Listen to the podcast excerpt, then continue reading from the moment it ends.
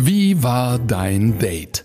Der Podcast zu wirklich allem, was beim ersten Date passieren kann. Es hat sich schnell in die sexuelle Richtung entwickelt. Mir hat es damals eigentlich ganz gut gepasst. Innerlich habe ich mir schon die Hände ein bisschen vor Freude gerieben. Das sind Wahlgesänge. Die höre ich immer, wenn ich ähm, runterkommen möchte. Diese ganze Vorstellung ist so komplett, hat sich einmal rumgedreht. Wie lange bist du jetzt schon auf Luwu? Hattest du schon mal irgendwie ein paar Verabredungen? Und dann guckt der mich an und sagt, wie, nee, Tinder. Wie war dein Date?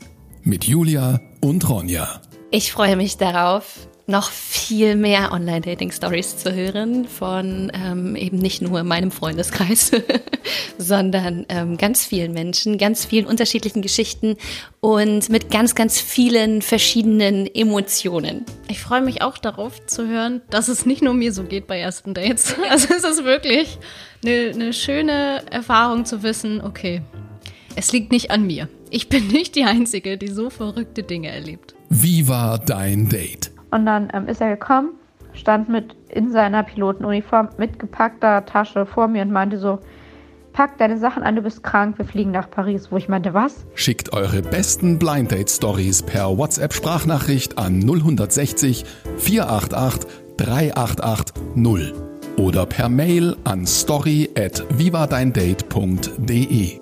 Wie war dein Date? Der Podcast zu wirklich allem, was beim ersten Date passieren kann.